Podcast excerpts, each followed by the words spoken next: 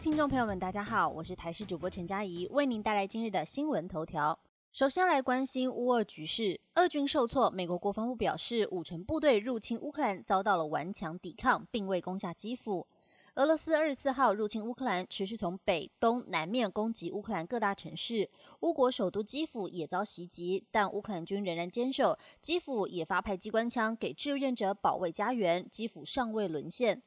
乌克兰总统泽伦斯基周六也发影片强调，自己并未潜逃，将会与国家共存亡。美国国防部资深官员表示，目前至少有百分之五十的俄罗斯入侵部队在乌克兰境内，但由于乌军出乎意料的顽强抵抗，让俄军受挫，进度缓慢，迟迟无法拿下首都基辅。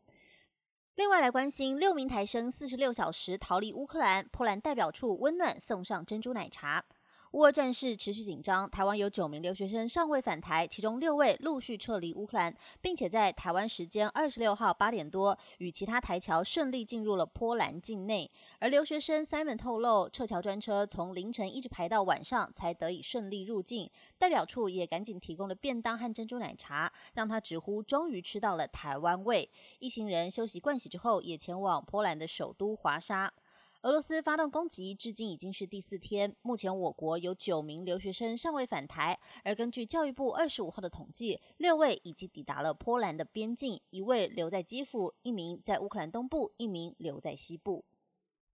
焦点回到台湾，来关心天气变化。今天清晨九点八度低温，明后天热到三十度，两波冷空气剧烈降温时间点也曝光了。今天是二二八连续假期的第二天，各地是多云到晴，只有在迎风面的基隆北海岸、北部山区和东半部地区偶尔有飘雨。北部高温十九到二十一度，中南部二十四到二十六度。各地在夜间和清晨仍然是偏冷的。西半部地区以及东北部的低温十四到十六度左右，而受到了强辐射冷却的效应。今天清晨的最低温出现在苗栗，只有九点八度。中央气象局也表示，明天冷空气减弱，各地是多云到晴，只有在东半部地区以及北部山区会有零星短暂雨，各地高温都有机会来到二十五度，局部地区的高温甚至可以达到二十八、二十九度。到了礼拜三，东北风增强，北台湾高温又会下降到十九到二十度，迎风面的大台北地区以及东半部会有局部短暂降雨。礼拜四、礼拜五东北风减弱，北台湾回温到二十五度，但礼拜六又会有一波东北季风增强，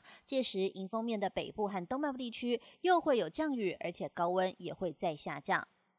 来关心国道方面，今天有十三大地雷路段，而且国五中午涌现车潮，恐怕一路塞到凌晨。今天是二二八零续假期第二天，高工局预估国道的交通量一百一十五百万车公里，是年平均平日的一点三倍。其中北上的交通量可达五十九百万车公里，是年平均平日的一点三倍。今天上午的重点拥塞路段会出现在国一的南下杨梅到新竹、彰化系统到埔盐、北上的圆山到大华、国道三号南下的土城到关西、快关往雾峰，以及国五南向的南港系统往头城路段。而下午的重点拥塞部分将会出现在国一北上的苗栗到湖口、西罗到埔盐、国三关西到大溪、草屯到雾峰、竹山到中心，以及国五的宜兰平林、国六的旧镇到雾峰系统。也建议西部的国道南。南下用路人，请尽量在中午十二点以后再出发。而国五的南下用路人，建议在傍晚五点以后再出发，才能节省宝贵的时间。